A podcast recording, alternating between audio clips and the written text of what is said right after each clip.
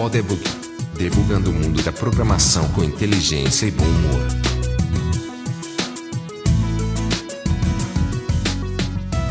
Seja bem-vindo ao Podebug. Eu sou Marcelo Oliveira Cabral, aqui de Tucson, no Arizona. Eu sou Luiz Borba, de São Paulo. E eu sou o Fernando Buarque, aqui de Recife, no Brasil. Bem, pessoal, estamos aqui depois de um longo e tenebroso inverno, retornando às gravações. E a, a, última vez que a gente publicou episódio foi em 2019. E agora que todo mundo trabalhando de casa, todo mundo com mais tempo, teoricamente, a gente está conseguindo finalmente uma agenda para gravar. Dessa vez nós convidamos o professor Fernando Buarque, que é PhD em Inteligência Artificial pelo Imperial College lá de Londres. Ele fez pós-doutorado é, na Universidade de Münster, na Alemanha. Meu alemão não é dos melhores. E também na Universidade da Flórida, aqui nos Estados Unidos.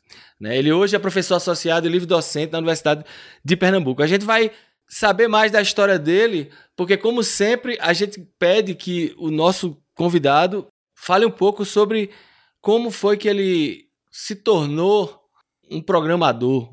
Como é que o bicho da engenharia de software. O coronavírus do, é, da programação. o coronavírus da programação pegou você. Então, fala aí, Buarque, qual foi o teu primeiro computador e qual foi os teus primeiros contatos com a, a programação e, e que te trouxe para essa carreira? Bom, antes de mais nada, muito obrigado pelo convite. É, realmente é um prazer estar aqui batendo um papo com vocês. E olha, eu acho que é a primeira vez que eu vou falar essa história aí da, de como é que eu comecei a, a, a me aproximar de computação. Na verdade, você falou engenharia de software. Olha, quando eu terminei a universidade, não existia engenharia de software, viu? Então foi bem muito antes disso. Quando eu tinha uns 10 anos de idade, isso em 1975, eu estava folheando uma revista, porque naquela época não tinha nada, não tinha revista. Né? Eu folheando uma revista e vi um anúncio do Instituto Radiotécnico Monitor, em São Paulo que era um curso por correspondência de eletrônica. Aí eu, 10 para 10 anos, 11 anos, aí eu mostrei para os meus pais, e aí eles ficaram meio assim, atordoados, né? Um menino de 10 anos fazer um curso de eletrônica, naquela época, imagine, 75, né? E aí o que foi que aconteceu? Eles que sempre me apoiaram muito, né, disseram não, você vai fazer. Aí eu fui, era tudo por, pelo correio, você mandava carta e recebia as coisas por correspondência. E comecei a fazer o curso de, de, de eletrônica. Daí comecei a gostar e fazer as primeiras montagens eletrônicas e tudo mais. Eu fui me animando e depois disso, mais uns dois anos, eu encontrei um primo e esse primo ele estava com a revista, né, na época aquela Saber Informática, né, debaixo do braço, em 77 e disse, ele conversando comigo, porque era engenheiro em São Paulo, né, do multinacional, e, e aí perguntou: Você gosta de eletrônica? Olha, tem um negócio aqui muito legal, que é informática. E aí eu peguei aquela revista, bicho, mas sabe amor à primeira vista, entendeu? E, e aí a partir daí eu ficava todo mês, era mensal a revista, tentando pegar uma, a, a, próxima edição e, e, e, todo o dinheiro que eu, que eu tinha era para comprar e fazer montagem eletrônica, né? E isso perdurou por mais assim uns dois ou três anos, né? Só que isso foi me aproximando muito da área de, de informática. Até que é, meus pais, eles assim, eram classe média baixa, né? mas assim, vendo o meu interesse, né? Meu pai, não sei, numa conversa em algum lugar, disse: Olha, tem um amigo meu querendo vender um TK2000 aqui, que era um clone da Apple, né? E aí ele disse: Você quer? Eu digo: Obviamente, né? Isso aí foi o meu primeiro computador. E aí eu comecei a programar, mas aí já era já estava mais na frente, né? E com uns 15 anos, 14 para 15 anos, eu comecei a ensinar programação no TK2000. Agora, tem uma passagem que eu acho que é muito importante mencionar, que nesse meio tempo, entre as, a eletrônica e o TK2000, eu fiz um, um, uns cursos de, de programação em BASIC, que foi a minha primeira linguagem de programação, na Elógica, A Elógica, vocês sabem, é, foi fundada por Belarmino, que inclusive morreu esse ano. Foi um dos grandes baluartes da, da informática, é, eu diria, no Brasil. Assim, como sempre, a gente não valoriza a prata da casa, né? mas eu reputo que Belarmino foi quem realmente colocou o vírus da programação em mim. Né? Fiz vários cursos de Basic com ele. Inclusive deve ter sido na, na sede lá na Rua da Hora ainda, né? Rua da Hora, morava, exatamente. Eu morava na Rua da Hora, passava toda vez lá na frente da Elógica, era uma casinha tal, pá.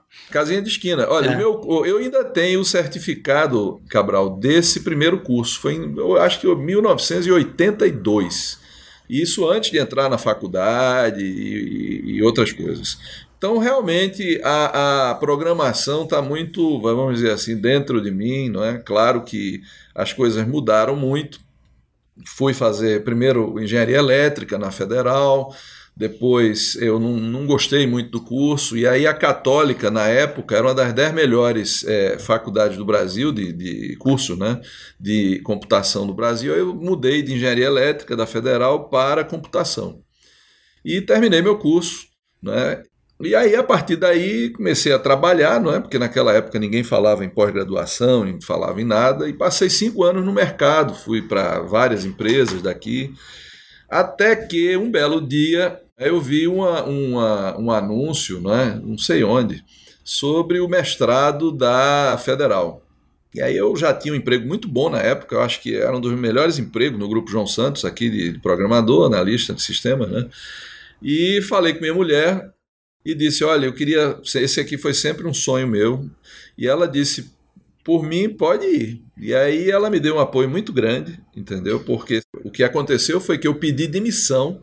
É, hoje a, as coisas não são tão assim, não, mas assim eu gosto de dizer isso e digo até aos meus alunos hoje, né, porque eu pedi demissão e fui viver de bolsa, mas assim, já casado nessa época, entendeu? E fui fazer meu mestrado. E depois do mestrado as coisas emendaram, não é? Quando terminou o mestrado, eu consegui uma bolsa. Na época também não era muito é, usual você sair do Brasil, isso na 98 mais ou menos. E aí fui para a Inglaterra. Eu acho que o Brasil nessa época tinha umas 300 bolsas de pós-graduação fora do Brasil. E, a partir daí, que já são, é, eu diria, 20 e poucos anos, 25 anos de dentro da academia, não é, trabalhando com IA não é? Você falou aí alguns dos lugares que eu andei, não é?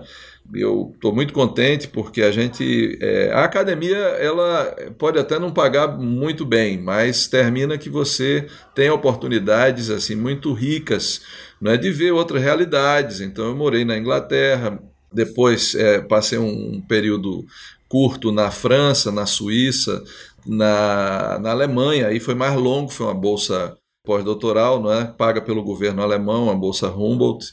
E o ano passado eu estava fazendo meu sabático aí na Flórida, nos Estados Unidos, né? mas tudo, obviamente, ligado a sistemas inteligentes, suporte à decisão e essas novas tecnologias. Agora, um ponto, para não ficar falando demais sobre mim aqui, que eu acho interessante é que IA, quando eu fiz o doutorado, IA era uma área de computação, não tinha esse, essa preponderância toda que hoje não é uma área central no mundo e, e todo mundo fala de IA. Então eu, eu gosto muito de, de dizer que eu escolhi IA antes de ser moda, entendeu? quando isso tudo era mato, eu já estava. eu escuto isso aí às vezes. Mas é verdade. Legal. Pois é, e, e, o tema que a gente convidou aqui o, o, o Fernando Buarque para conversar com a gente é um tema bem interessante, que é o que ele chama de a quarta revolução da humanidade. O que é que tem a ver a inteligência artificial, tudo que a gente está vivendo hoje, com é, a sociedade, com os, a evolução da sociedade, né, da humanidade e da sociedade. Então acho que vai ser um tema bem rico e, e eu queria que ele começasse pelo começo mesmo, assim, dando um, um contexto histórico para a gente, para entender por que, que ele está chamando isso de a quarta revolução da humanidade. Bom, muita gente chama da quarta revolução industrial, né? Então é, é, uma briga de nomes. Aí nos Estados Unidos o pessoal chama de IoT, né? na Europa, na, na Alemanha, a revolução 4.0, né? É, mas não importa. O que importa é que a gente está no olho de um furacão, de uma revolução da humanidade.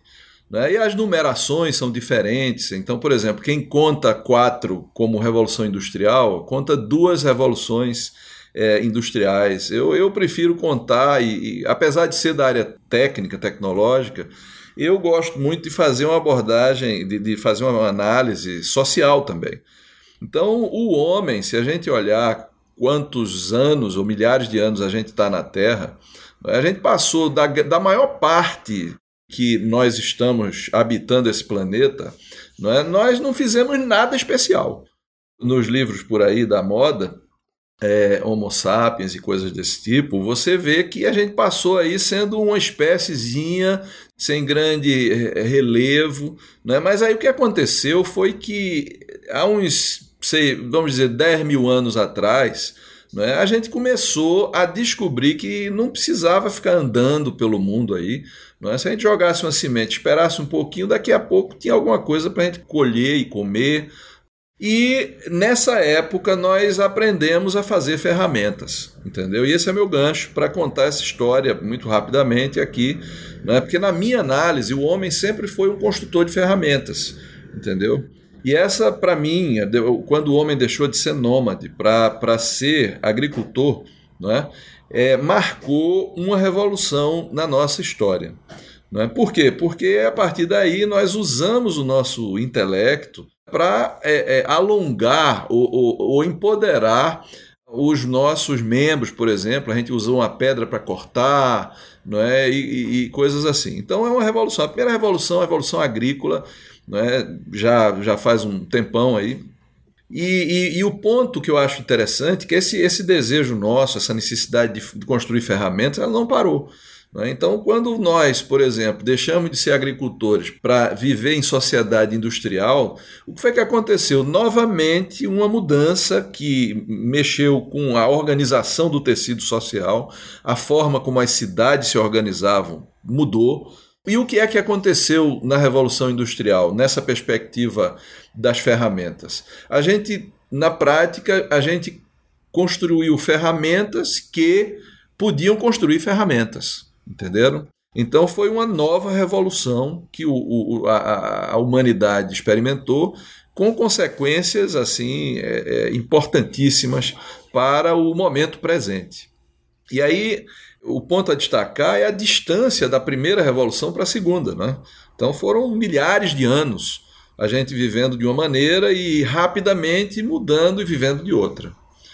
E essa necessidade não nos abandona, essa necessidade de construir ferramentas. E nós, nós agora, não é, na década de 70, por exemplo, eu lhe falei da época que eu é, comecei a receber a revista eletrônica, foi em 77, foi exatamente no ano onde Bill Gates deixou a universidade, para fazer as, as, coisas dele, não é o ano que o microprocessador 75, por aí, 76, o, os primeiros microprocessadores surgiram. E aí, nesse momento, a gente viveu uma nova revolução, que é a revolução, o começo dela, né? o começo da revolução da informação. Porque o computador ele já existe há, desde a década de 40, não é? nos esforços de guerra. E, obviamente, eu poderia dizer que a revolução foi quando surgiu o computador, mas o computador na década de 40 né, tinha um par deles. Né? O, tem uma história engraçada, não sei se vocês já escutaram. O presidente da IBM na época disse que o mundo era lugar para 10 computadores em 1949. Né, porque era tão caro, tão pouco flexível que só governos nacionais, etc. Mas assim, quando o microprocessador surgiu, não é? nós tivemos a possibilidade de ter a, a, computação pessoal. E aí é o sucesso, por exemplo, do Bill Gates, não é? dele ter a sacada de imaginar que você quereria ter um computador em casa. E essa revolução da informação, né, que obviamente se consolidou em países como o Brasil a partir da década de 80, ela, ela foi fundamental. É, e foi toda essa geração, né? Não foi não só o Bill Gates, mas o pessoal da, da Apple, o pessoal da Commodore, toda esse, essa geração né, de engenheiros e empreendedores dessa década de 70 aí, que início da década de 80, que trouxeram né, todas para dentro da casa das pessoas o computador, né? Não, perfeito. Veja, eu estou falando Bill Gates uhum. porque ele foi que disse que eh, a visão dele era que todos quereriam ter um computador em casa. E na época ninguém imaginou que isso era possível, que isso era viável, etc, etc. É. E aí eu acho que esses momentos de genialidade né, são muito importantes. Mas aí veja, Aí depois disso, na década de 90, você tem a internet, não é? a internet comercial, né? Uhum. E, e, o que eu quero destacar é que, por exemplo, da primeira para a segunda revolução mundial é, da humanidade, você teve milhares de anos. Da, da segunda para a terceira, não é? Se brincar, é 100 anos, entendeu? E aí, o ponto que eu acho que é interessante, não é? Vocês sabem que em Davos todo ano os, os chefes de Estado, os CEOs, se reúnem para decidir a vida da gente. Né? E em 2016, né, quatro anos atrás, janeiro de 2016, eles chegaram à conclusão que o mundo entrou em uma nova revolução. E, e essa revolução é a, a, quarta revolução, na minha contagem, da humanidade. Uhum. E por que uma revolução? Não é porque, como sempre, as tecnologias que chegam, elas não são mais algumas tecnologias, elas são centrais no processo. Não é?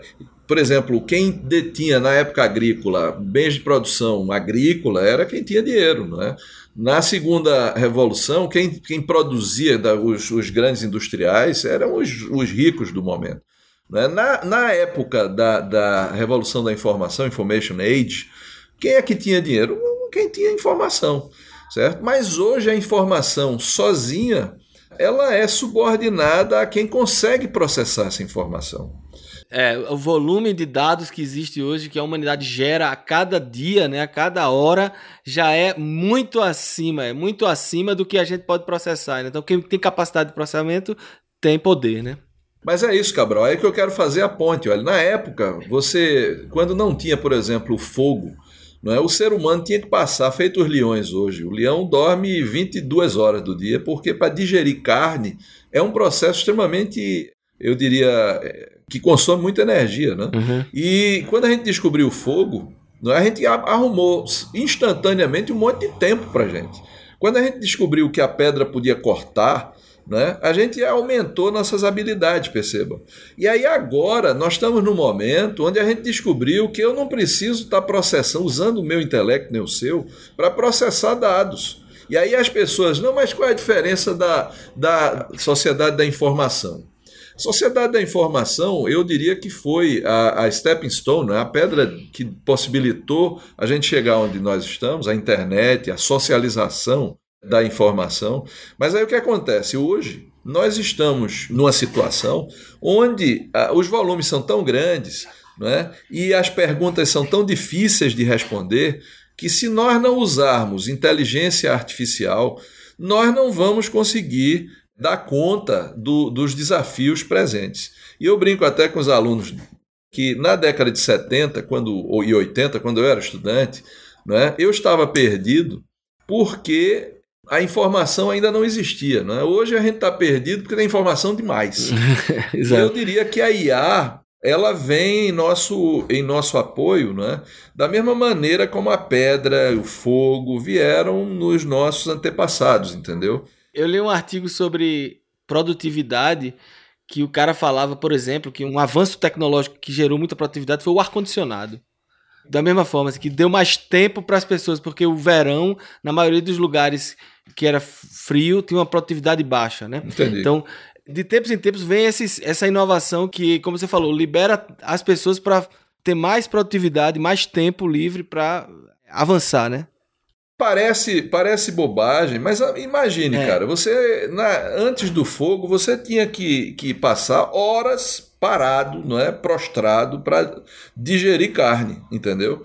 E o fogo, uma coisa simples, né, resolve sua vida. Você consegue digerir as proteínas muito mais facilmente, etc. Mas aí o ponto que eu queria fazer é isso. A gente sempre foi um construtor de ferramentas, não é? só que a questão, e é isso que, que me, me preocupa um pouco, é que se na primeira revolução a gente construía ferramentas para fazer coisas e nos ajudar, na segunda a gente construiu ferramentas que podiam construir ferramentas, na terceira a gente construiu ferramentas que podiam gerenciar a própria construção de ferramentas, na quarta, na minha opinião, nós somos a ferramenta. Imagina, Você hoje passa uma boa parte do seu dia né, entrando dados para o Facebook, para o Twitter. Né? Quer dizer, a, a, o que nós chamamos de ferramenta, na verdade, não é nós somos a ferramenta entendeu de entrada de dados e de, de estabelecimento de, de common sense de padrões de comportamento quer dizer na prática isso eu até tem uma figura que eu mostro aos alunos muito interessante é uma foto de uma McDonald's onde todo mundo está olhando no celular certo então de certa maneira isso é, é, é, é interessante porque os avanços tecnológicos eles sempre trazem de alguma maneira algo positivo para o ser humano, né? E agora eu não sei necessariamente se a gente não tomar cuidado, se esse negócio não vai escravizar a gente. E olhe que eu sou o construtor desses algoritmos, entendeu? Então, de certa maneira, eu sei que se não houver as decisões éticas interessantes, depois a gente pode falar no final sobre isso, não é? Uhum. A IA pode, ao mesmo tempo, é igual ao, ao, ao gato de, de, de Heisenberg, não é? é? Ao mesmo tempo, ele pode ser a tecnologia que no, vai nos de catapultar. É, de, é, é incerteza Heisenberg, é o Schrödinger. Que vai nos catapultar para uma sociedade muito feliz e muito boa, e ou então vai nos ferrar de vez, entendeu? Porque. Olha a Skynet aí, né? Matrix, né? Vai colocar a gente para ser só bateria, né? Do computador, né? Se já não somos. Não, porque veja, a, a, minha preocupação hoje, certo, é manter a bateria do meu celular carregada, não é verdade? Exato. É a missão número um do meu sistema operacional é essa. Então, turma, é o que Você eu é uma vejo, ferramenta assim, de carregar bateria. Né? De carregar bateria. É exato. Como a gente dizia no, no, no passado, dizia no futuro, as fábricas do futuro não é, iam ter um cachorro e o, e o homem para dar de comer ao cachorro para proteger a fábrica. Né? Hoje a gente basicamente está cuidando da bateria do celular. É a nova metáfora que a gente pode, que a gente pode usar. Mas então, aí, aí essa evolução histórica, certo? A gente não pode esquecer disso. Não é? E não pode esquecer também que ah, de certa maneira, nada está perdido ainda. Nós estamos num ponto de decisão, entenderam? Então, essa análise que eu diria social, eu acho importante, porque quando a gente fala nos aspectos econômicos, por exemplo, que a IA, segundo é, é a Price a Waterhouse Coopers, é, é um mercado de 15 trilhões de dólares até o ano 2030. Então é um negócio que, obviamente, qualquer empresa vai querer se meter nela, nesse, nesse mercado. Se você olhar as 10 maiores empresas hoje é, do mundo, todas elas, não é sem exceção, são empresas de dados. Se você olhar, por exemplo, a Alibaba, a Alibaba sozinha, ela é maior que o PIB de muitos e muitos países. E é uma empresa que não tem nenhum armazém, nenhum warehouse, não tem nada, certo? Ele é apenas um intermediário. E o faturamento, a última vez que eu vi, era 500 é, bilhões de dólares. E isso ele não, não faz porque ele, ele é, é muito esperto. Né? Ele faz isso porque ele tem um algoritmo, algoritmos inteligentes que permitem é, essa otimização entre oferta e demanda de uma maneira que nunca foi vista na, na humanidade. Né? Já que a gente está aqui no podcast para programadores, feito por programadores, né?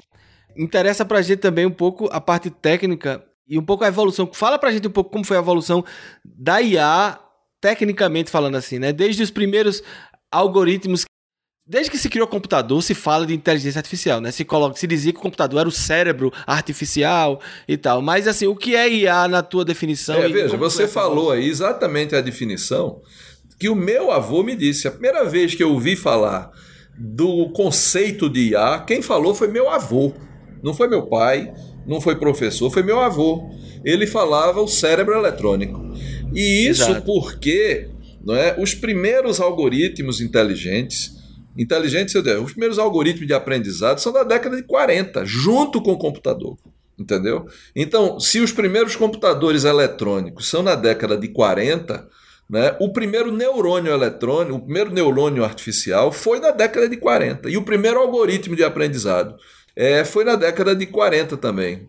Além de que Turing, por exemplo, que é o pai da computação, os grandes trabalhos científicos dele foram na década de 40. Então, lá, junto com o computador, nós tínhamos a teoria, certo? E a instanciação da teoria, não é, do que viria a ser IA. Agora, obviamente, por uma questão de escassez de recursos, você vê, o computador não tinha nem programa armazenado dentro da memória na década de 40. Então, como é que você podia rodar um algoritmo inteligente? Sem, sem nenhuma, nenhuma chance, né? Então, os primeiros algoritmos práticos, eles só surgiram quando os computadores puderam, né, de alguma maneira, ter programa armazenado. Eu não falo nem de sistema operacional, porque isso aí já é um negócio um pouco mais no fim da década de 50, os primeiros assim comerciais, né? Mas os primeiros algoritmos mesmo para resolver problemas do mundo real, mesmo que simples, são na década de 50, com o Perceptron, que é uma melhoria do neurônio é, é, artificial. Né? E isso, obviamente, está junto com os primeiros computadores científicos.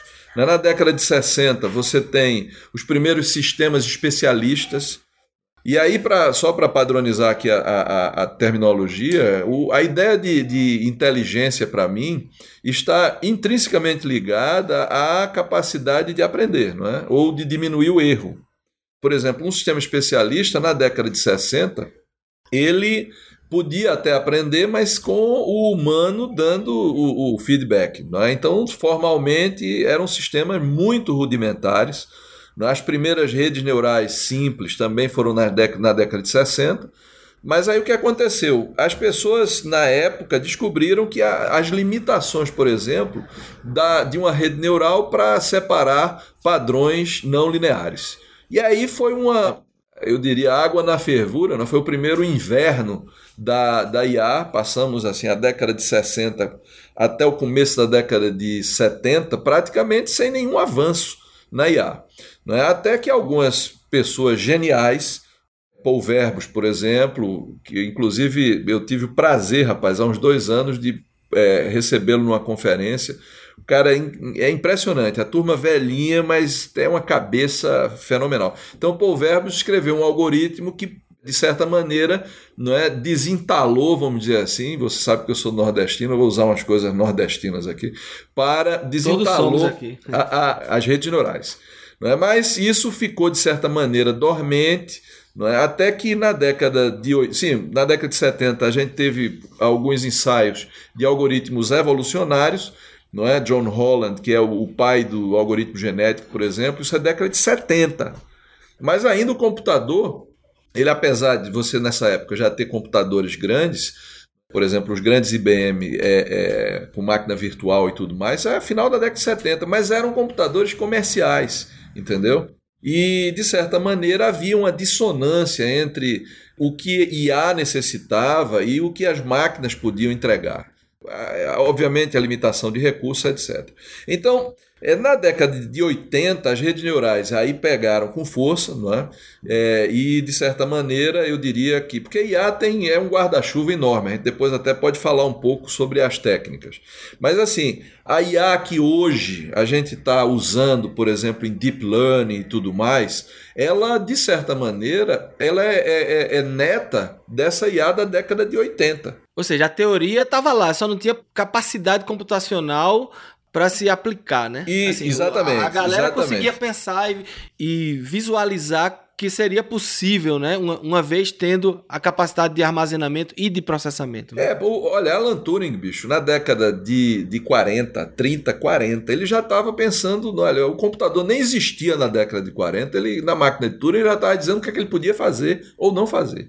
Então a turma não era boba, entendeu? O pessoal realmente muito bom. Agora, a limitação tecnológica né, foi muito grande. Até a década de 70, 80, nós não tínhamos. O computador pessoal entrou nas nossas vidas na década de 80. Uhum. E aí, para quem é novo, né, 40 anos soa muito. Mas 40 anos numa evolução tecnológica não é nada.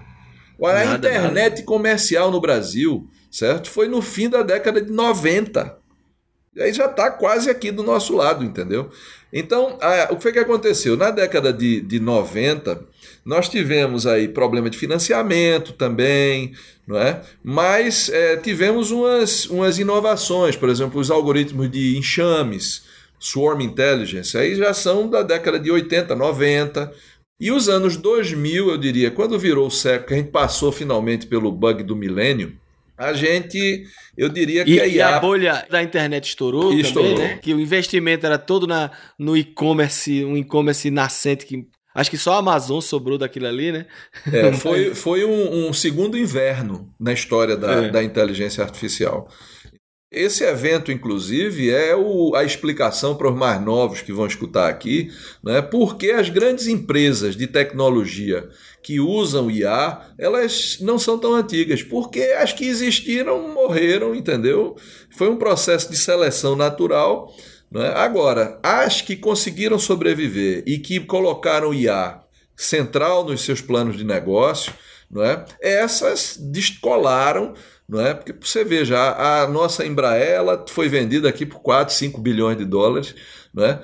é? eu nem sei o valor exato, mas assim, se você comparar não é, o valor das empresas de tecnologia não é, que são vendidos e comercializados na Bolsa com uma, uma fábrica de aviões, não é, é outra ordem é, de magnitude. Né? É. O WhatsApp, eu acho que foi vendido por bilhão. 12. 12 bilhões e, e, é um aplicativo de chat, né? exatamente, exatamente, entendeu? Quem tá aqui, a Alexa tá aqui mandando minha menina pra, pra cama. Mas olha, aí você veja, e aí hoje a gente tem a Alexa aqui, velho. Eu tô, por exemplo. Desculpa, hoje... só que eu fui conferir a informação, não foi 12, não, foi 22. Putz, grilo. Mais ainda, né? E aí isso aí é um, uma empresa, né? Imagine as outras. Então, chegamos a, aos anos 2000, né, onde nós temos a internet no, no, no, centro dos planos de negócio das grandes corporações, e isso catapultou os seus faturamentos. Você vê, o, o Jeff Bezos vai ser o primeiro trilionário da humanidade cara ter um trilhão de dólares, eu não consigo nem imaginar é, essa, essa ordem de, de magnitude, né? E tem uma coisa que, na época, quando Bill Gates era o mais rico do mundo, né? Ele tinha só bilhões ou poucos. e, e eu me lembro dele falando dos planos dele, que ele já pretendia doar o dinheiro dele, né? Para fazer essas filantropia e toda essa coisa que ele está envolvido até hoje. E ele disse que ia deixar para a família dele só. Alguns milhões. Não, era, era coisa de 10%, 5%, uma coisa que parece irrisória. E na verdade é uma fortuna que vai sustentar gerações para trás. Eu assim. acho que a frase dele foi assim: Eu não quero meu filho bilionário, eu só quero ele milionário. É. E o resultado agora é que a gente vê hoje, por causa de Jeff Bezos, que ele é um pobre lascado. É, né? é engraçado que Bill Gates dando entrevista sobre essa. Ele, ele tá investindo bastante, né? É, assim, na busca da vacina para o coronavírus e tal. E na entrevista que ele estava dando na CNN, ele estava dizendo que ele estava investindo em sete projetos independentes de vacina e investir nesses projetos de vacina não significava investir nos pesquisadores apenas. Ele estava construindo fábricas de vacina para os sete diferentes tipos de vacina que estavam sendo pesquisados, porque ele disse: no dia que eles descobrirem e que a gente descobrir qual das sete, hopefully, né? Assim, se alguma das sete funcionar, a fábrica está pronta. Aí ele disse: a gente vai jogar alguns bilhões de dólares fora? Vai. Mas o problema, como vocês viram aí, é de trilhões de dólares. Ele disse: Eu gostaria de dizer para o pessoal que está assistindo que um trilhão de dólares são mil vezes um bilhão. o contexto que ele deu. Então, a gente tá, tá Basta, tá bom, olha, né? usar o PIB do Brasil, né, que está caindo bastante aí, mas ele é ainda é, dois, três, entre 2 e 3 trilhões. Então, um país do, do tamanho do Brasil, que está em torno do décimo, décimo primeira economia, são 3 trilhões. Uhum. Mas aí, só para como termo de referência, né, de comparação, é, o mercado de IA nessa década né, está estimado em 15 trilhões. Então é, é muita grana. Então vejam, turma, a, do ponto de vista da evolução também tecnológica, e aí a gente pode até fazer também uma comparação. Na evolução, por exemplo, de um machado para cortar uma árvore até uma motosserra, isso aí é milhares de anos, se você parar para pensar. Agora, é, de um computador pessoal como o meu, o meu TK2000, que se eu ainda encontrar, eu vou recomprar ou comprar uma, um para ter aqui na minha casa. Mas assim, aquele computador que eu dei aula de programação né, na década de 80 para cá, quanto não evoluiu, cara? O meu celular hoje, quantas milhares de vezes é mais potente do que o meu computador? Assim, é, é, é impressionante a evolução tecnológica. Porém, nós ainda não entendemos, é, na minha opinião, o que é que esta revolução que nós estamos começando, ela está no quarto ano, o que é que essa revolução vai nos dar. Porque essas empresas e tudo que a gente tem visto de IA é o começo. Deixa eu só fazer um parênteses aqui, mas eu tive a curiosidade de procurar aqui no Mercado Livre e achei uns TK2000 aqui para vender. É, se você quiser comprar, tem, né? É. Quanto é que tá bom? Custa mil reais. Ah, pô, eu vou comprar esse negócio, velho. Porque, a, olha, o TK2000, você fazia coisas, bicho. Eu, olha, eu fiz um game em, em 1983. Eu imaginei, porque eu tinha aquele joguinho, você botava cartucho, né? É, não sei se vocês é. fizeram isso. Cartucho e gravador cassete. Rapaz, eu fiz um jogo, eu estou com um jogo pronto para Commodore 64 que vai ser lançado esse ano lá na, na Inglaterra. Um jogo todo em assembly que eu fiz novo, zerado, vai é sair para vender. É, depois eu falo. Isso aí é, outro, é um tema para outra, outro podcast. Beleza. E agora, para onde é que a gente vai com isso tudo? Ou melhor, para onde a inteligência artificial vai nos levar, né? Porque agora já vi que a gente virou só ferramenta. Nós estamos, nós estamos, como eu disse, no começo. Né? Isso é uma coisa que a gente precisa entender. Né? E, e eu às vezes falo também para os alunos, né? na década de 80 tinha alguém que pode ter pensado assim, nunca vou usar um computador. A gente olhando para trás, a gente diz que cara bobo, né? Essa pessoa. Uhum. Mas assim, IA é a mesma coisa. Você uhum. não tem um segmento comercial, industrial, que não vai usar IA. Né? Porque ele estará fora do, né, do mercado, do, o negócio não vai rodar. Uhum. Agora, a uhum. questão é assim: a minha preocupação não é a aplicação de IA né, na indústria para fazer as coisas para o chatbot, não é isso. É, é, isso já é a realidade, praticamente, entendeu? Nas, nas, empresas minimamente tecnológicas, você efetivamente já tem isso. A minha preocupação é, são com os grandes dilemas éticos que a IA vai nos apresentar, entenderam? Então, por exemplo, é, o primeiro, que é o mais discutido, se a IA vai desempregar ou não vai desempregar. Toda tecnologia, de alguma forma, desemprega. Agora, se o processo ele é bem conduzido, ela reemprega também em outras é, instâncias. Né? Se vai ser equilibrado ou não vai, eu não sou economista, não sou sociólogo para fazer essas análises é, longitudinais. É, eu vi um cara falando que assim que é meio difícil de comparar porque quando com a revolução industrial a gente desempregou mais cavalo do que gente, na verdade. Né? Cavalo e outros tipos de, de, de atividades que eram mais físicas. Com a IA, você vai desempregar atividades cognitivas das pessoas, né? que requer a cognição. Então, assim, talvez o impacto seja exponencialmente maior. Então, como a sociedade vai gerar agir, né, e, e reagir a essa situação? Olha, veja, isso aí é bem legal que você está falando, porque é, isso é um ponto assim muito sensível, né? Porque quando os robôs, os primeiros robôs, começaram a, a tirar os uh, blue collar jobs, ou seja, o, o trabalho lá da mão de obra menos qualificada, isso aconteceu já. Exato. Não é? Aqui, olha, em Pernambuco, aqui no Brasil, aqui em Goiânia, não sei se vocês estão por aqui, vieram aqui, mas aqui tem uma fábrica da Jeep, certo? Que tem 1.100 robôs. E essa fábrica ela foi construída em cima de um canavial. Vejam o simbolismo. Eu disse que trabalhava no João Santos, né? Eu passava todo dia na frente desse canavial. Hoje tem uma fábrica com 1.100 robôs lá.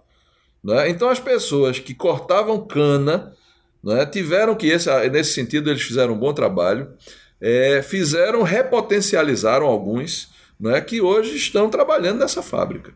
Agora, o problema é que quando a IA, de certa maneira, ela desemprega esse tipo de mão de obra, a discussão, infelizmente, a gente vive numa sociedade muito injusta, ela não vai para o centro do debate. Aham. São ossos do ofício, é natural que isso aconteça, mas o que está acontecendo hoje é que a IA está desempregando white collar jobs. Exato. Advogado. É, é esse aí. Olha, na Inglaterra, se você tem uma multa de trânsito, é melhor você contratar um robô para lhe defender do que um advogado. A relação custo-benefício é melhor. E aí entra uma questão, entendeu? E eu quero insistir nisso, como nós estamos vivendo numa revolução, o tecido social vai mudar. Então, essa noção de que nós precisamos ter um emprego, talvez mude por causa da IA. Muitos países na Europa já estão começando a discutir a renda mínima. Exato, exato. Eu, há, um- há pouco tempo atrás, eu estava em Portugal. Em Portugal já tem gente hoje fazendo a opção de não trabalhar e receber o, o- o- Eu não sei como é que eles chamam lá. Por quê? Porque, de certa maneira, ele não vai conseguir ter uma vida muito confortável, mas ele vai conseguir viver sem trabalhar.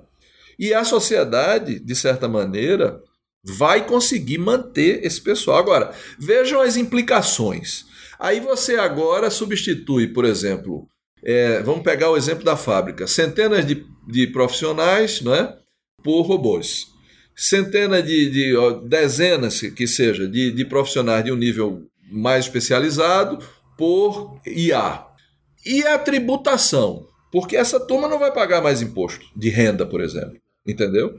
Então é uma mudança fundamental na, na- no tecido social, na forma como nós vamos é, relacionar trabalho com capital, né? na forma como nós, o Estado vai. Eu tenho aqui uma relação boa com os órgãos de, de tributação e, e controle de Pernambuco.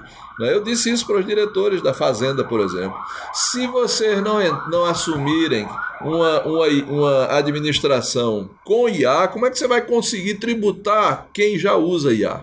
Não é? Porque a grande questão é essa de diferença do- dos algoritmos convencionais, que nós todos fomos formados aí, para os algoritmos inteligentes.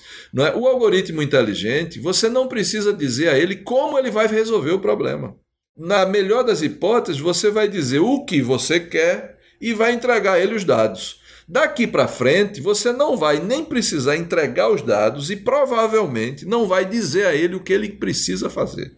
Entenderam? E, e aí, como é que você imagina um Estado, assim, um Estado nacional, como é que ele vai lidar com essa modificação? Mas esse eu diria que é o primeiro dilema, né? O primeiro par de dilemas é humanos contra robôs e computadores contra é, high skilled jobs, assim, empregos assim de alta qualificação. Mas nós temos outros que eu diria ainda mais sérios, pessoal que são as implicações de IA na nossa vida cotidiana. Entendeu? Olha, você, Cabral, está nos Estados Unidos, quando você conversar com seus colegas americanos, eu faço isso com os meus. Eu digo, vocês estão esquecendo é, Benjamin Franklin, que disse que não era para trocar freedom por security. E IA, de certa maneira, não é, nos obriga, de certa forma, a pensar nisso a, a pensar que é melhor eu dar minha liberdade para um, um computador me proteger do que eu me proteger sozinho. Mas o problema é como eu me protejo, né? Assim, existe toda uma geração que não vai saber se proteger. Quer dizer, talvez a próxima geração vai saber se proteger. Mas a- eu acho que o grande conflito numa revolução é justamente a transição, né? Porque existe toda uma elite pensante, né? Não elite no sentido socioeconômico, mas uma elite pensante que ainda não está com o mindset seguinte, né? Da, da- do Por próximo isso passo. que eu acho tão importante fazer aquelas análises históricas. Porque quando a revolução ela abarcava não é, várias décadas, não é, você conseguia fazer essa transição suavemente. Percebeu? Exato. Mas aí veja só, hoje, né, se você pega um país como o nosso, o Brasil, você tem gente ainda na primeira revolução, outros na segunda, outros na terceira, certo? E aí vamos pegar as gerações. Hoje a gente tem a última geração, a geração alfa, é de quem nasceu depois do ano 2000. Quer dizer, essa turma tem menos de 20 anos, percebeu? E é um pessoal que eu não sei o perfil deles, mas nós já sabemos o perfil da geração Z já sabemos o perfil da geração Y, vocês dois provavelmente são Y. Eu sou o último ano da geração X. Né? Sou, eu sou filho dos baby boomers. Então, cada geração dessa, de certa maneira, tinha uma predisposição para tecnologia, perceberam? E, obviamente, uma abertura.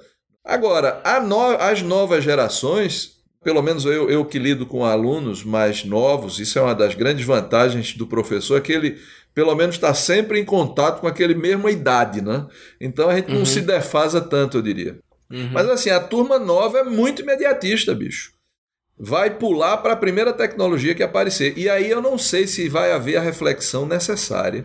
Percebeu? Então a minha preocupação também passa por aí. Mas assim, o, o que eu queria falar desse, dessas implicações eu já falei de implicação no trabalho, né, implicação do ponto de vista pessoal, mas nós temos uma maior de todas, na minha opinião, que é a própria democracia. Não é? Porque, por exemplo, os fake news, que são é, fortemente guiados por algoritmos inteligentes, esses estão colocando a democracia em xeque no mundo todo. Não é? Você tem eleições em países extremamente é, é, importantes, né? E eu não falo só países é, periféricos, não. Né? Você tem países na África que já está claramente é, estabelecido que a, as eleições foram manipuladas, assim, não diria manipuladas, mas houve interferência. Né? Países como é, é, é os nossos, nas Américas, vamos dizer assim, e decisões não é como, por exemplo, olha só, uma das coisas que eu mais admiro na, na humanidade é a comunidade europeia, não é? em termos de marco civilizatório e coisas assim. Aí você tem um país como o Reino Unido, que sai da comunidade europeia, em parte por causa da IA, não é? é. Imagina, cara. E eu não estou falando de um país assim completamente é, é, periférico, não. Eu estou falando de um dos fundadores da, do, da comunidade europeia, de alguma maneira não estava preparado para é, lidar com isso. Claro que é, depois eles, eles confirmaram, não é? Fizeram novas consultas, o, o, etc. Mas não vamos entrar na. na é, mas, não, mas veja, o que eu acho aí, cara, é um pouco do que você falou a revolução ela está sendo tão rápida que não está sendo absorvida. São, ela está cruzando gerações de uma forma em que a população, mesmo instruída, né? Porque a gente não vai dizer que a Inglaterra é, é, um, é um país ignorante, não. Tem educação, mas a capacidade das pessoas entenderem o impacto de algo como esse tipo de manipulação é, é, aqui nos Estados Unidos é a mesma coisa, né? Tem as maiores universidades do mundo, os maiores pesquisas e tal, mas você tem uma grande parte da população que não consegue absorver como pode um grupo pequeno de outro país interferir tão radicalmente é, em processos internos do país. Eu, eu acho que é um pouco complicado por isso, porque é rápido demais, as coisas estão mudando, até a gente que acompanha é complicado, né? A gente, assim, eu confesso assim, eu fui pego de surpresa com toda essa história de Facebook e tal, de manipulação de comportamento, usando IA para direcionar o, o, as pessoas. Assim, isso, apesar de eu ser um cara da área de que está sempre ligado, quando aconteceu esse escândalo, né, no mundo todo aí do aquela empresa de consultoria da, da Cambridge da, Analytics. Cambridge Analytics, eu vi o documentário e fiquei, pô, cara, é impressionante, né? Assim, mesmo a gente que, que tá na área, a gente se choca, é, né? É. E isso, veja só, então eu talvez esse seja um dos pontos que é, assim, de contribuição nessa nossa conversa, talvez mais relevante na minha opinião, porque a, a mudança ela é irreversível, ela está acelerando é igual a curva da Covid, né? Ela está acelerando e as pessoas estão achando que vão voltar à normalidade. Não tem normalidade para ser voltar, vai ser uma nova realidade. A IA vai gerar uma nova sociedade. Se eu, se eu fosse novo, eu faria agora uma pesquisa, não é? A Covid e a IA, o que é que vão fazer as duas coisas juntas, uma interferindo na outra, né? Mas então, aí a, a mudança está crescendo, está rápida, cortando gerações, ela está mudando a, a forma como pessoas vivem, como sociedades vivem e interagem. Entendeu? Então, esse é um ponto que nós precisamos refletir, certo? E é o que eu digo hoje. Uh, eu sou professor de inteligência artificial lá na, na, na UPE, né, desde o começo do curso. E a, a, mudança do curso da minha disciplina é incrível. Essa é, é matéria para talvez outra é, conversa. Mas o que eu digo hoje para eles, a minha preocupação maior é com, de certa maneira, as reflexões éticas que eles têm que fazer. Eu estava dando uma palestra na África do Sul e aí é, foi para um, um, boarding school, desses que tem crianças assim ricas, né, a, a melhor de lá. E uhum. aí estavam os filhos e os pais. Né? Eu, eu tenho uma parceria lá, eu sou professor visitante na universidade. E aí esse, esse college lá, que eles chamam college, me chamou. Eu estou mencionando isso porque no final da palestra, que eu falei um pouco sobre essas coisas daqui, aí um dos pais, eu gostei muito de sair realmente o futuro é IA, o que é que você recomenda para o meu filho estudar? E aí ele ficou muito frustrado, porque ele achava que eu ia falar linguagem de programação, matemática, eu disse ética. Entendeu? Tem que estudar ética e filosofia, porque se a gente não tiver essas coisas não é, muito claramente estabelecidas, a IA pode certamente, sem alarmismo, ser assim a, o fim da nossa humanidade como nós conhecemos. Agora, pode também não ser, entendeu?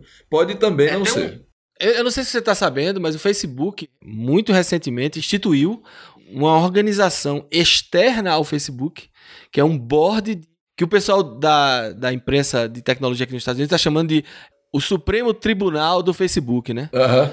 Por causa de toda essa polêmica de, de uso da IA em cima da plataforma deles, e a decisão final do que aparece e que não aparece ficava de forma última na mão do CEO, né, do Zuckerberg, e como havia essa pressão para quebrar o Facebook em múltiplas empresas, para evitar isso, ele criou essa corte, né? Ele criou uma empresa que é formada por pessoas que vão ser a, o fio moral, né? Do Facebook, porque não pode se garantir que, que o CEO vai, não vai ser biased. Então eles criaram um conselho moral para o Facebook. E isso é uma coisa absurda, porque é, isso é supra empresa, é, é supra é, países, né? É, você tem empresas transnacionais e agora você Exato. tem construções Cortes. trans, empresas transnacionais. Mas o que eu queria Exato. lhe dizer, você tocou num ponto interessante. Eu acompanho muito as notícias tecnológicas fora do Brasil também. E aí eu, eu lembro quando o Mark Zuckerberg foi para o hearing no Congresso. No Senado. É. é. Ele falou uma coisa, pô, eu não vi ninguém comentar isso, mas para mim foi chocante. Ele saiu da, do hearing e fez assim: é verdade, eu vou fazer agora o Facebook é, é, respeitando mais os núcleos familiares. Ele falou algo parecido. Então, imagina só. Você tem um cara que, de certa maneira, direta ou indiretamente, influencia quase 2 bilhões de pessoas. Você está tá entendendo? Eu diria diretamente, né? É diretamente. Ele decide, de uma hora para outra, tomar uma decisão, uma, uma, uma, fazer uma modificação desse tipo no algoritmo, percebeu? É muito poder, cara, na mão de, de, de uma pessoa só, entendeu? É, e a ética, o cara desse, assim, a gente não sabe quais são os valores dele, né? A gente sabe o que ele fala na imprensa, mas a gente não tem a menor ideia do que são os reais valores desse Deixa cara. eu lhe dizer uma coisa. Esse tópico, depois se vocês quiserem, pensem aí, porque a ideia da, do, das redes sociais que surgiram para juntar e unir pessoas está trabalhando na direção oposta. Porque, por exemplo, quando eu e vocês nós saíamos para um barzinho, por exemplo, a gente não sabia quem ia encontrar, que conversa ia ter. Agora, quando você sai de casa, você já sabe para onde vai, o que vai comer, com quem vai encontrar, o que vai conversar. E aí está acontecendo um fenômeno, cara, impressionante. Porque você sabe que a inteligência ela só aumenta quando há discordância, né? Porque se eu concordar com você, não há produção de conhecimento do seu lado ou do meu que seja. Então, hoje, quando a gente tem as máquinas subindo o seu nível de inteligência, de habilidades, de competências, o ser humano, por outro lado, está descendo. E as redes sociais, na minha opinião, né, nesse ponto eu sou leigo, não sou sociólogo nem nada, são um grande contribuinte para que haja esse decaimento da nossa inteligência humana, porque é muito mais simples você usar um algoritmo inteligente do que eu vou lhe dar um exemplo muito, muito simples. Eu morei fora de Recife, mas a minha vida toda foi aqui em Recife. Então eu conheço a cidade. Agora, quando eu saio de carro, eu ligo o GPS, certo? E não é por causa do trânsito, não. Quer dizer, Recife tem um trânsito horrível, né? mas é. Não, é, não é apenas, é para realmente me guiar. E você não ter que pensar, né? Exatamente. É pra você desligar o cérebro, né? Exatamente, porque eu quero estar tá pensando em outras coisas. Mas veja, é um tiro no pé, concorde, entendeu? Então, turma, esses dilemas, não é? É na minha cabeça hoje, eles estão muito, muito fortes. Ao tal ponto que, de certa maneira, eu coloquei como novas linhas de pesquisa, né? eu não falei da minha pesquisa, né? eu acho que não, não é o caso, mas assim, eu incluí esse tópico de pesquisa chamado Explainable AI, que é o XAI, XAI, uhum. e agora, este essa, começando agora na quarentena, eu estou começando a, a propor algumas coisas na área de RAI, R-A-I, que é Responsible AI. Entendeu? Tem muito pouca coisa ainda, não é? Por quê? Porque se nós não, não, não criarmos algoritmos que mitiguem é, vieses éticos. E que sejam auditáveis, né? Porque eu imagino que o Shai aí é, é o conceito de ser transparente, né? Um algoritmo Exatamente. Que, que eu consiga entender por onde veio a decisão, né? Que é um dos grandes problemas dos algoritmos atuais que tem aquele caso clássico do Twitter que o pessoal colocou no Twitter um, um bot lá, né? E ele virou um bot racista. Racista. E, e o pessoal não sabia como, porque não tinha como ver as decisões que foram tomadas internamente. É, mas o ponto é esse, entendeu? Então a gente tem, uhum. só, eu acho que a gente tá nesse, eu não quero esticar demais aqui, mas é, veja, a gente tá numa, numa progressão onde os algoritmos inicialmente eles eram completamente é, não inteligentes, ou seja, não aprendiam. Aí nós começamos lentamente a incluir inteligência. A inteligência ficou poderosa, não é, de resolver coisas complexas ao ponto que hoje os algoritmos que nós produzimos, que eu produzo, conseguem resolver problema que eu não tenho a menor ideia de como se resolve. Entendeu? Mas isso é a IA do passado já. Por quê? Porque o que se quer hoje é que o algoritmo ele faça isso e me diga como fez não é? que seja transparente. Mas, a partir de agora, né, nós precisamos de algoritmos que, que, que caminhem por caminhos que sejam não só transparentes, mas éticos também. E aí a, dis a discussão maior é essa, porque ética não existe uma, uma, uma, ética única. Eu tenho a minha, você tem a sua. Não é? Então a moralidade, na verdade, ela emerge não é, de uma sociedade. E aí, como é que a gente vai extrair moralidade de sociedade? Esse racismo é, que você mencionou pode uhum. ser apenas uma constatação do que está lá no Twitter, entendeu? É. E como é que esse grupo que for formado na, pelo Facebook vai saber é, lidar com informações de um país lá da África, né? Assim, que não tem o menor contexto cultural daquele país, né? É muito complexo. Mas a gente com certeza volta para esse tema em algum momento. Ele vai repassar esse job aí para um computador. Esse tribunal, no fim, é o computador que vai fazer a moderação das coisas também. Pois é, mas esse ponto aí é muito interessante, porque o que matou, na minha opinião, muito desse, quer dizer, das oportunidades que a gente perdeu foi a globalização, porque a globalização ela nivelou, certo? Anulou as diferenças é, culturais.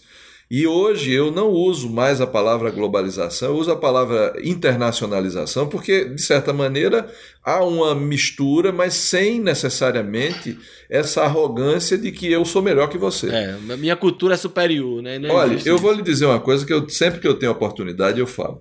Eu sou professor visitante em Joanesburgo há nove anos. Primeiro que eles gostam muito dos brasileiros, os sul-africanos. E aí me tratam muito bem. Mas assim, quando eu digo que sou professor, o tratamento melhora dez vezes. Entendeu? Quer dizer, uma sociedade como essa, na minha opinião, ela tem muito mais valores do que, por exemplo, a nossa aqui. Você diz que é professor, entendeu? Hoje no Brasil, eu não sei se o cara vai, vai dizer assim, diz, é, rapaz, bate nas suas costas, ele dá um, não é? que pena, que né? Pena. que pena.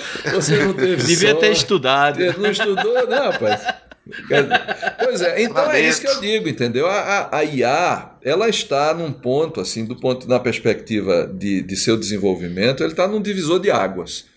Eu ainda estou batalhando para que a gente consiga que a IA nos leve para uma sociedade, é, em inglês o termo é flourishing, uma sociedade que cresça. É, mas assim, as forças e, e as almas cebosas que existem por aí não estão ajudando muito, não. Pois é. Batalha dura aí. Agora sim, eu acho que eu tô tentando fazer minha parte aqui. Eu, por conta dessa pandemia, comprei aqui um robozinho aqui para varrer a casa, né? Para limpar a casa. Importante. Eu trato muito bem ele. Assim, eu entro, dou bom dia, boa tarde. Porque quando eles tomarem o controle, eu quero que eles acabem um aliado, poupando né? minha vida, né? Dizendo assim, pô, ele foi legal com a gente. Tem que ter um aliado em casa. Fica os caras lá da Boston Dynamics dando chute nos robôs e, e vê, vê se isso vai dar certo. Não vai, os caras vivem chutando os robôs. É, o problema tal. é assim, a memória, aqueles que levam chute não vão lembrar, mas as imagens estão guardadas, entendeu? É. e aí me imagina, cara. Massa. Não, eu, eu tava curioso com um artigo que eu achei interessante essa semana que o pessoal da Nvidia eles usaram IA para recriar o jogo de Pac-Man. Eles deram vídeos de jogos, né? E a IA foi capaz de recriar o jogo sem previamente ter um game engine ou nada. É, assim, hoje em dia uma ferramenta boa é essa coisa do deepfake, né? O deepfake é um bom exemplo do, dos riscos da AI, né? É, é uma tecnologia que claramente você consegue ver os malefícios que podem vir dela, né? Assim, de você reproduzir na imagem de outra pessoa um texto que você quiser, né? Mas por outro lado, tem usos bastante interessantes no entretenimento, na educação, no ensino da história, de você conseguir resgatar momentos históricos com imagens né, realistas. Então tem toda tecnologia sempre vai trazer esses dois lados aí. A gente, como o Buarque falou, a busca da ética, né, do, do, mais do que a filosofia chamava da a regra de ouro, né? Vamos tentar buscar ela, né? Beleza, essa conversa vai longe, então a gente vai com certeza ter uma outra oportunidade de chamar o Buarque aqui para conversar mais sobre outros aspectos da IA, né? Quando ele tiver mais pesquisas aí nessa área de Shai, muito me interessa saber para onde está indo essa tecnologia. Então, Buarque, mais algum, algum palavras finais aí sobre o tema para a gente ir para as nossas dicas da semana? Eu recomendo para e agora na época da pandemia todo mundo tem tempo, né? Que vocês leiam muito. É, eu, eu não quero generalizar, mas assim, em países como o Brasil, né, onde a gente teve uma interrupção no, no, no estudo da filosofia, né, a gente, por várias razões, a gente deixou de estudar filosofia. Mas se a gente voltar a estudar filosofia, a gente vai ter muitas surpresas. Hoje, na minha mesa aqui, tem dois livros muito bons aqui, certo? Esse é um livro de Karl Popper, né, O Mundo de Parmênides. Parmênides de Eleia, né, ele foi contemporâneo aí de Heráclito de Éfeso, na, na Grécia. Mas, bicho, as discussões desse livro, interpretadas por Popper, são extremamente atuais. Né? E estou fazendo pesquisas baseadas em um, um filósofo americano chamado Charles Sanders Peirce, que é o pai da semiótica é, moderna, né? Claro que tem muitos pais essa ciência, mas, por exemplo, para tudo isso que você é, nós discutimos mais agora no final, por exemplo, é, Shai, é, Hai, não é? se nós não, não usarmos semiótica computacional, nós não vamos conseguir extrair semântica dos contextos, entendeu? Eu tenho até, depois se vocês quiserem dar uma olhada, tem uns papers publicados com uns alunos que estão fazendo doutorado na Alemanha, sobre a máquina semiótica. Foi uma produção que a gente fez, é uma máquina que consegue, por exemplo, ter um processamento parecido, parecido com o deep learning, só que você consegue interferir no, no, no, no caminhamento, entendeu? Então ele faz aquele mapeamento, por exemplo, da imagem do gato com a busca do gato, certo? Só que você consegue interferir, né? e aí há uma captura, por enquanto ainda muito tênue, do contexto, do conceito do que é um gato, entenderam? Então, semiótica Legal. é a minha dica para vocês. Semiótica e Charles Sanders Peirce, que é um cara assim. A gente vai fantástico. colocar no, no link do post desse episódio. Se você puder mandar esse paper aí, a gente coloca lá também como um, uma dica aí do programa. E aí, Borba, qual é a tua dica?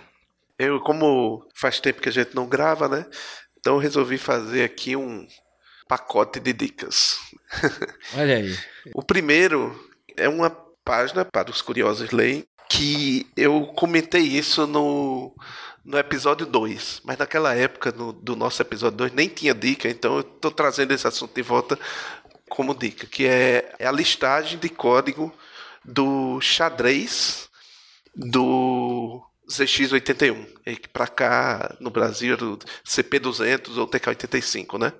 Uhum. Então, é uma inteligência artificial, é um, é um jogo de xadrez no qual o computador joga, né? E tem 1K. Então, assim, é uma miséria. 1K. Esse fila da puta fez um jogador de xadrez. E eu joguei esse xadrez na época.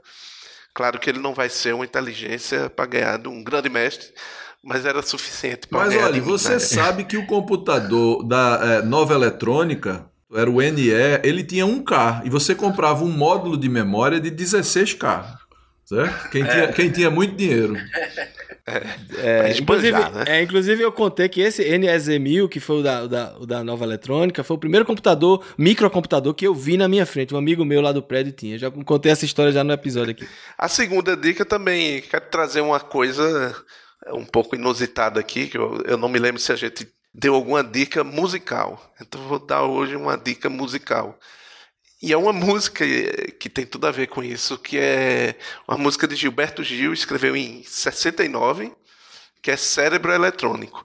E é muito curioso para ver assim como ele, um cantor, compositor popular, via essa coisa do computador no final da década de 60. E aí eu destaco alguns trechos assim ele diz já na época assim: o cérebro eletrônico comanda, manda e desmanda.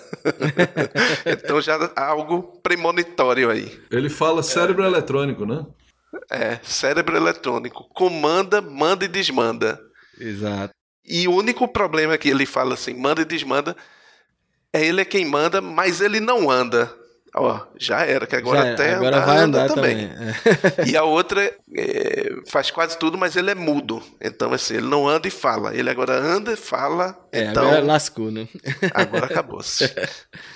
Mas a música Cérebro Eletrônico, Gilberto Gil, sensacional. Manda o link depois aí, para colocar no post. Vou mandar. Beleza, então eu tenho duas dicas também. Só porque Borba deu duas, eu vou dar duas também.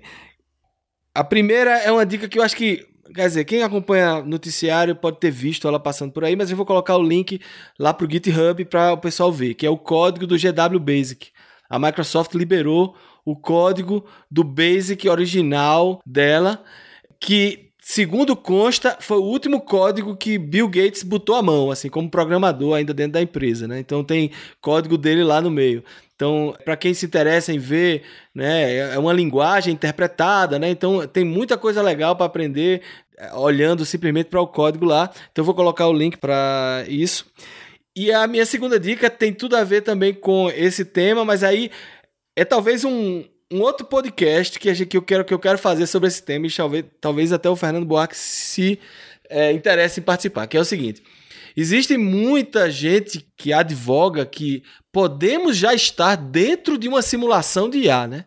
Que nosso universo já seja uma simulação de IA, né? Existem pesquisadores, é, cientistas que têm essa teoria, né? É uma teoria, mas que é colocada em alguns papers e tal.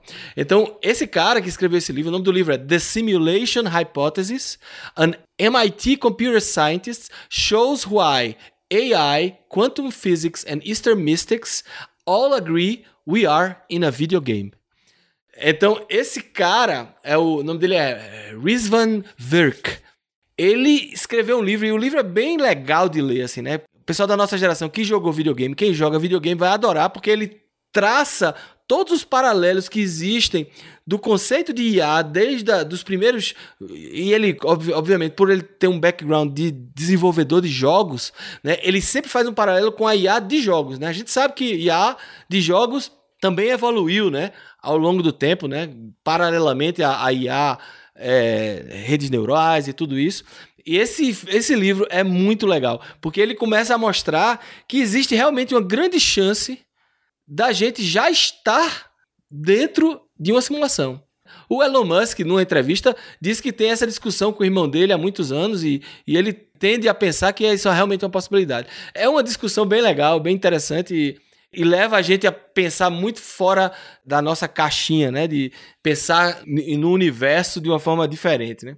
Minha recomendação é esse livro, muito, muito interessante a, o approach dele.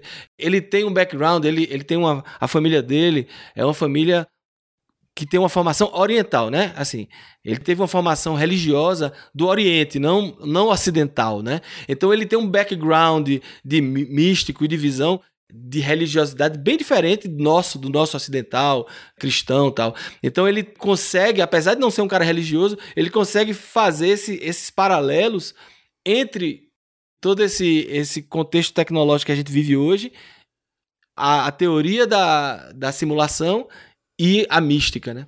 É bem interessante, eu, eu adorei esse livro. Muito bom, muito bom. Beleza, então a gente vai ter mais alguns episódios aqui nessa temporada. A gente não sabe qual o tamanho dessa temporada, porque a gente ainda está convidando pessoas. A gente teve alguns episódios da temporada passada que a gente não publicou, então a gente vai tentar editar e publicar. Vendo que não está muito datado, que se encaixa, né? É, eu já convidei o Sérgio Pereira, que foi o cara que participou com a gente no episódio número 3 sobre telecommuting, trabalhando de casa, né? Então a gente tem que fazer uma versão 2 desse episódio, porque muita coisa mudou, né? Agora todo mundo tá trabalhando de casa, então a gente vai perguntar a ele, que é um cara que tem muito mais experiência, o que é que mudou, o que é que mudou. Então a gente provavelmente vai ter um episódio novo com o Sérgio aí. Pra descobrir o que a gente tá fazendo de errado. De errado, é, exatamente. E ver o que é que evoluiu daquela época, né? Que esse episódio foi em 2015, o nosso podcast vai fazer cinco anos. É impressionante, o tempo passa. Verdade. Beleza, eu queria agradecer muito ao Buarque por esse tempo aí. Eu sei que ele aí tá estudando coisas muito mais importantes do que participar de um episódio não, senhor, do podcast. Não, mas escute, é, não, essa mas assim, foi, foi muito legal. massa. A gente aprendeu bastante. Não, eu foi muito legal. E essas dicas que vocês deram também mas assim, parabéns pela iniciativa, continuem, entendeu? Vocês estavam meio parados aí, voltem a editar, porque a gente está precisando disso. Nessa época de pandemia, quanto mais material de qualidade a gente. Aí é o lado bom da, da internet, né? Da, da, do lado humano da interação com a tecnologia. Parabéns, muito obrigado, foi um prazer poder estar aqui com vocês e se precisarem, estamos sempre à disposição. Valeu, grande abraço. Joia. Valeu. Um abraço. Tchau.